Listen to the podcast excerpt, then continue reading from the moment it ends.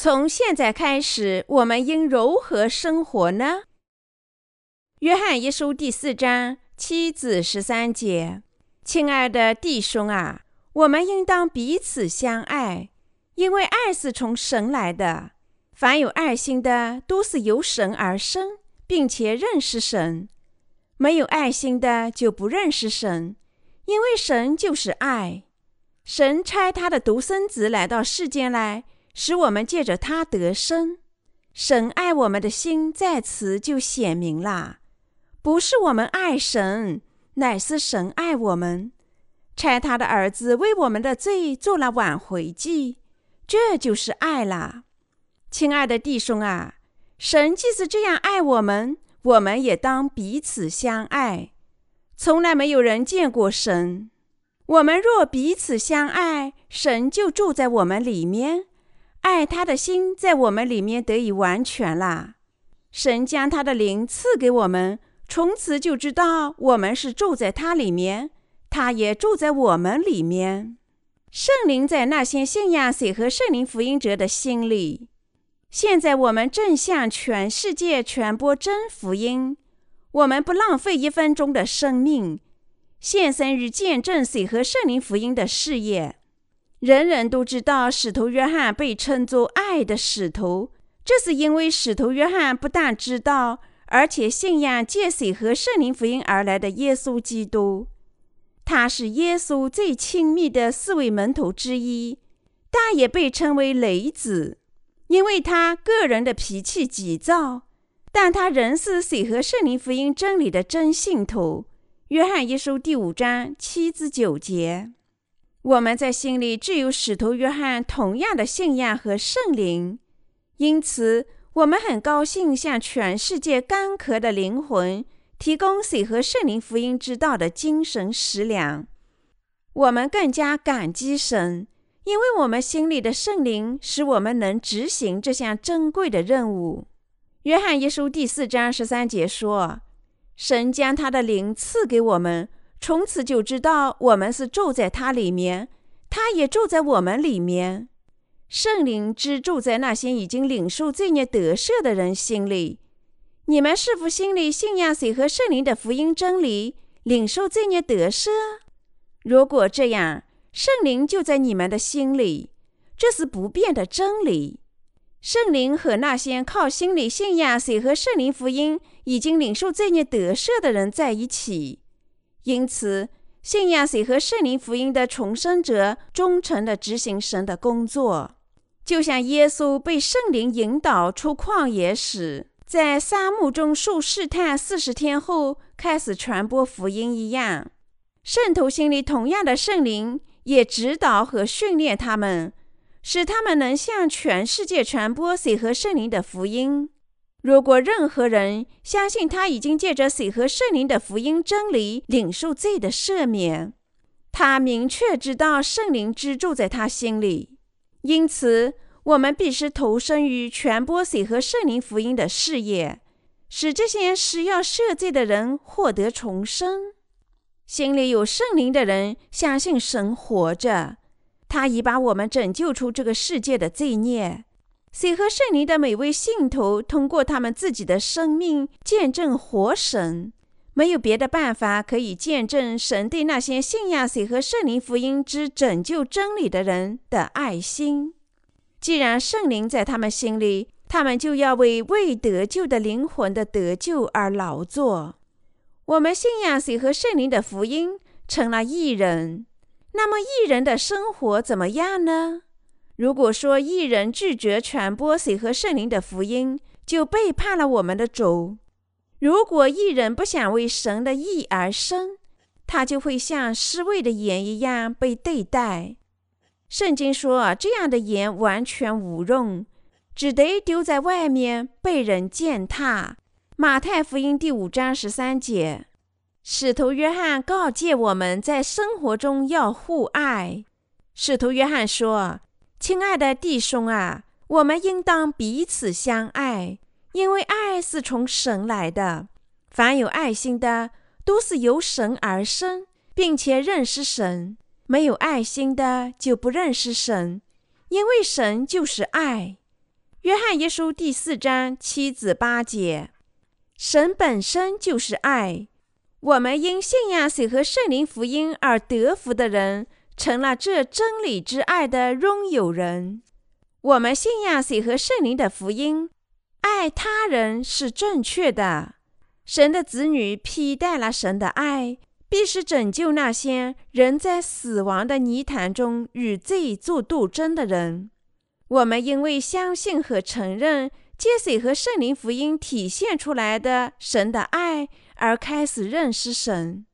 真爱这个词用于描述神，确实是最恰当的。神是我们的救世主，圣洁、仁慈和全能。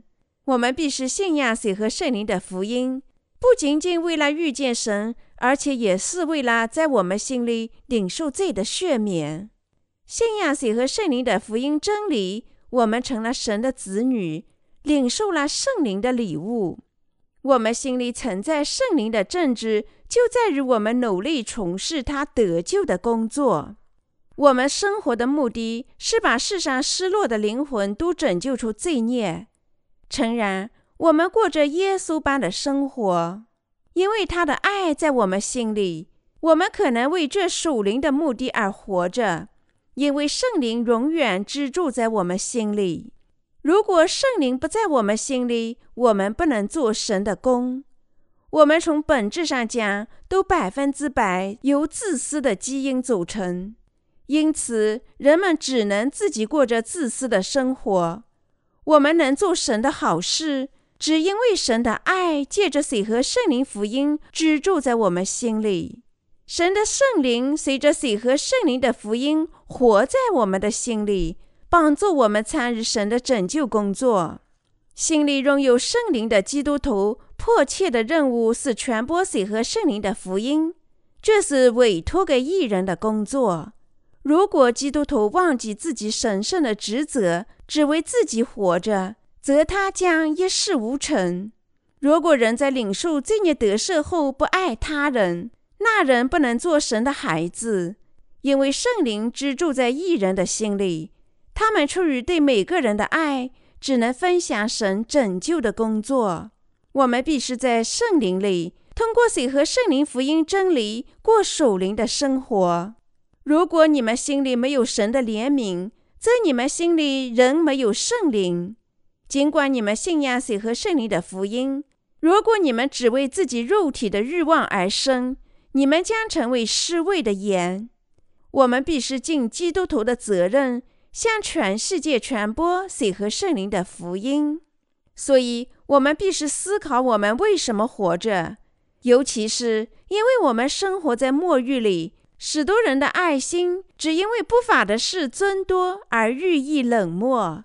马太福音二十四章十二节，我们应当认识到，许多人还没有听到水和圣灵的福音就要死了。现在，我们必须参与借水和圣灵的福音拯救他人灵魂的工作。如果我们不受圣灵的指导，参与拯救他人的形式，我们断然成为作恶的人，只追求肉体的欲望，最终我们将无益于神的教会和世界。我们应牢记一件事：是我们必须区别我们生活里的职责与地位。我们是为了他人的拯救工作，还是杀灭他们的灵魂呢？我们必须谨慎地区分：我们活着是拯救他人，还是杀害他人？为了传播神的福音，我行为公正。所有的基督徒都可能拥有拯救他人的热情，否则我们怎能做神的那许多工作呢？我们尽量借水和圣灵福音的信仰，更多的做神的工作。正如启示录第六章第二节指出，我们时常与我们的指挥官耶稣出去战胜敌人。我们能做神的工作，原因就在于神已经借着水和圣灵的福音赐予我们善心。我们当中还有谁心里有罪呢？那人必须深刻的反省、检查自己，重新信仰水和圣灵的福音。我们必须首先认识到，我们是否借水和圣灵的福音，已完全从内心的罪孽中得救。只有那时，我们才能参与神对他们的拯救工作。如果一个人被清洗所有罪孽后，在信仰上仍然不成熟，则这个人容易为自己的利益而活着。那种人仍为不成熟的基督徒。但是随着信仰的成长，他最终会认识到参与神的拯救工作无比快乐。况且为他人从事拯救工作，人也感到某种程度上的满足。我们信仰不成熟的时候，欢乐瞬间即逝。并有许多的不幸。另一方面，我们对水和圣灵福音的信仰成长时，我们就能日益感受到欢乐，因为我们参与了神的拯救工作。在那层次上，即使我们短暂的停止了为神工作，我们也会感觉到生活的空虚和繁杂。我亲爱的信徒们，你们可能问：圣经在哪里是这样说的？我回答。神已经通过他的道对我们说：“亲爱的弟兄啊，我们应当彼此相爱，因为爱是从神来的。凡有爱心的，都是由神而生，并且认识神。”约翰一书第四章第七节。也就是说，爱神的人，从神生的人，爱他人的人，才有成熟的信仰。我的朋友们。你们能相信今年夏天在欧洲有一万人因为天气的炎热而死亡吗？但这是真的。CNN 报道，近两万人死于天灾，气候的反常杀害了许多人。主说：“你们也要听见打仗和打仗的风声，总不要惊慌，因为这些事是必须的，只是末期还没有到。”马太福音二十四章第六节，因此我们生活在末日，没有时间奢侈。因此，我们必须认识到这位艺人如何生活。我们必须为神的义工而生，通过神的教会里那些守灵的前辈，得到圣灵的指导。你们必须在心里决定：活着是为了他人的拯救，还是为了杀害他人？你们在主的指导下有机会过义的生活，只要你们下定决心为神的义而活着。如果我们活着不为神的义事，我们的时间会被浪费，恰似一条川流不息的河流。因此，我们必须明智地利用时间，寻找机会传播水和圣灵的福音。我们必须牢记圣经的话：你们要谨慎行事。不要像愚昧的人，当像聚会的人。要爱惜光阴，因为现今的世代邪恶。以弗所书第五章十五至十六节。如果我们做不到，我们的生活就会有遗憾，最终受魔鬼撒旦的控制，心里丧失信仰。我亲爱的圣徒，虽然我这个人有许多的缺点。但我对他人的拯救仍怀着一颗同情心，因为我们心里有水和圣灵的福音，我们能实践神怜悯的爱心，我们能过上得胜的生活，因为神怜悯的爱心已经包括在水和圣灵的福音里。我们相信，我们必须相互关怀。约翰一书第四章十二节说。从来没有人见过神。我们若彼此相爱，神就住在我们里面，爱他的心在我们里面得以完全了。你们看见过神吗？没有谁用肉眼见过神，但是我们通过耶稣基督认识神，他的爱被铭记在我们心中。今天的经文说：如果我们互爱，神已居住在我们心里。他的爱已在我们心里完善。当我们仍为罪人时，神已经借着水和圣灵的福音清洗我们一切罪孽。神还使我们成了他圣洁的百姓，这位子女收养我们。神不是定我们死罪，而是赐我们新生。这就是神的爱，因为我们已经借神的爱获得了新生。我们还必须参与神拯救他人的工作。神的教会必须成为这些信徒居住的地方。我要告诉你们，你我对神的工作必须忠于职守。已婚的男女要忠诚地参与侍奉福音的工作。基督里年轻的男女为同样的目的侍奉主。即使少年，神教会里的男孩和女孩也要参加拯救他人的工作。当我们做神的工作时，我们身体上的缺陷无关紧要，一旦我们完成神分配给我们的任务，他将分配给我们另一项拯救他人的任务。我们忠诚地执行新的任务，心里充满了欢乐。如果我们只做拯救他人的工作，神为什么不关心我们身体上的缺陷呢？那不正是神拯救我们的原因吗？神不是忽略我们缺陷了吗？为此，刚重生的圣徒应尊敬在基督里属灵成熟的人。有时，一旦这些人觉悟，在神的道里得到养育，他们就有反叛的精神。子女常常反抗他们的父母，不顾父母的宠爱。为了不损害我们属灵的领导人，我们必须认识到，神通过他们非常喜爱我们。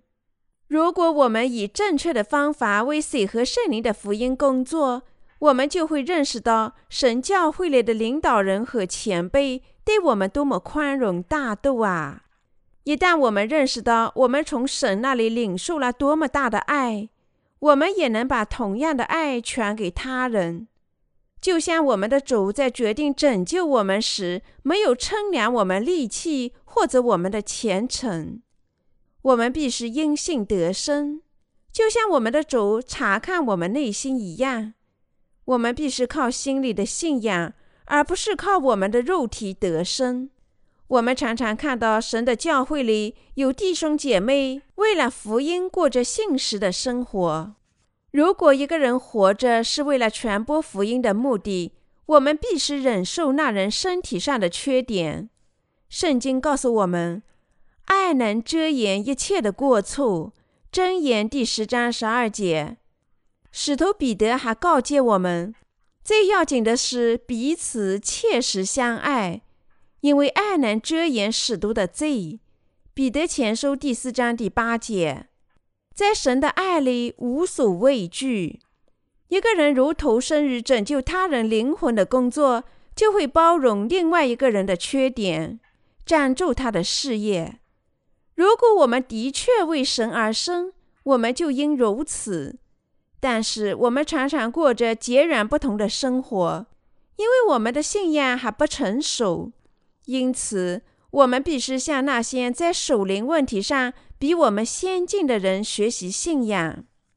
你我在服务他人，并想方设法拯救这些灵魂。主是怎么说的呢？他说：“谁先来，谁先得；谁后来，谁后得。只因为我们侍奉一群还不成熟的绵羊，这是否意味着我们得为他们洗脚、洗脸和补养他们呢？当然，如果我们护理婴儿会这么做，但是随着他们一步步走向精神的成熟，我们必须坚持他们，指导他们，努力为他们祈祷。”教导他们精神成长的真理，我们必须在大问题上帮助他们，但我们还要让他们自己解决一些小问题。我们必须下定决心，因信得生。我们的前辈出于信仰受到了百倍的苦难，才使我们在目前腐朽的日子里，作为基督徒过着信实的生活。即使信仰不成熟的人，也能在某种程度上侍奉神，但是他们必须效仿那些为他们得救而工作的前辈们的信仰。我们应效仿的东西，不是前辈们的身体素质，而是他们的心，就是一心一意的侍奉神。我们应学会珍视他人的优点，而不是弱点。那人确实具有宝贵的思想。他为他人从事拯救的工作，即使他有这样那样的缺陷，他全身心不知疲倦地从事神的工作。如果我们争强好斗，我们就会失去许多东西。我们甚至可以完全杀死他人。你们想杀人吗？如果我们不希望被用于罪恶的目的，我们必须为他人的得救而生。经上说：“神是爱，因为那爱在我们心里，我们能从事拯救他人的工作。顺从神的旨意，就是从事拯救他人的工作。那些因信仰水和圣灵福音而重生的人，在生活里唯一的目的，就是把拯救带给没有得救的人。我们必须下决心过义人的生活，使我们生活的目的符合神的旨意。有时恶念驱使我们为自己的利益而生，我们因此迷失方向。因此，假如我们不下定决心顺从神的旨意，我们容易误入歧途。那些下定决心追求神旨意的人，发现自己活着是为了罪恶的目的，满足自己自私欲望时，能迅速的回心转意。任何人发现自己有缺点时，都应该坦诚地承认自己的过失，坚定水和圣灵的福音。你们不希望在基督生活中的感情有所改变吗？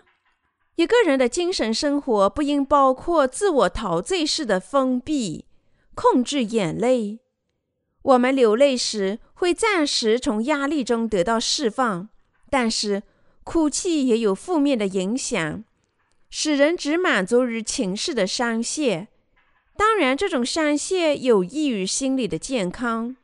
对于以感情为导向的人来说，心理健康对于学习守灵的基本教训是毫无用处的。这些人无法认识到生命的基本目的，就是在浪费生命。因为神的爱，一人因为他人的得救而生。你们在过去做得很好，为了那个目的，你们应及时做好那项有益的工作。对刚重生的人也是这样。我们的教会里刚重生的人不多，你们大家到我们教会来听福音、信福音，至少已经一年了吧？如果你们的教会经历不足一年，我们可能认为你们的行为实属无奈，因为你们还了解的不够。那么现在该是你们为他人得救而生的时候了。我们必须从年轻时就为神的荣耀而生，那样。神就会赐福你们，保持你们。神也会将他的智慧倾注给你们，使你们在身体上和精神上强大。他会帮助你们，保护你们。但是，如果你们只对自己，而不是对拯救他人灵魂感兴趣，那么等待你们的只有诅咒和死亡。缺乏爱心的自私自利就是死亡。我亲爱的圣徒们，我们基督教的传教事业，事实上就是从事他人灵魂得救的工作。我心里与使徒保罗在著作时的感受是一样的。我想告诉你们的是，我们心里充满了圣灵，类似于耶稣的心。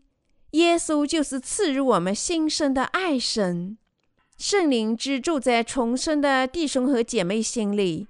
我们必须决定，我们的生活是为了身体上的好处而杀死他人的灵魂，还是为了拯救他人的灵魂？我决定作为后者而生活。我们大家都必须下决心，按照后者的标准而生活。但是，因为我们心容易动摇，无论什么时候我们的心受动摇时，我们必须在思想上下定决心。坚定地坚持这个福音，我的圣徒朋友们，你们是否见到过有些人为他人活着？有些人虽然也为他人活着，但不知道福音。我们还听说过有人把他们毕生的积累做捐献给学校作为奖学金。我们听到这样的故事：有些老妇人毕生销售米饼和豆芽。却捐出这样劳动所得的积蓄，一个人将毕生的积蓄捐赠给学会，这是何等令人感叹的爱心啊！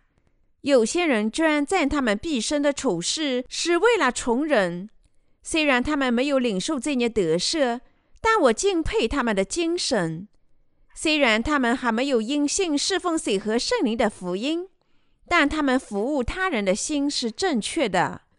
如果连那些还没有重生的人都献身于服务他人的事业，我们这些领受这些得赦的人应如何生活呢？我们不应在生活里正确的信仰耶稣基督吗？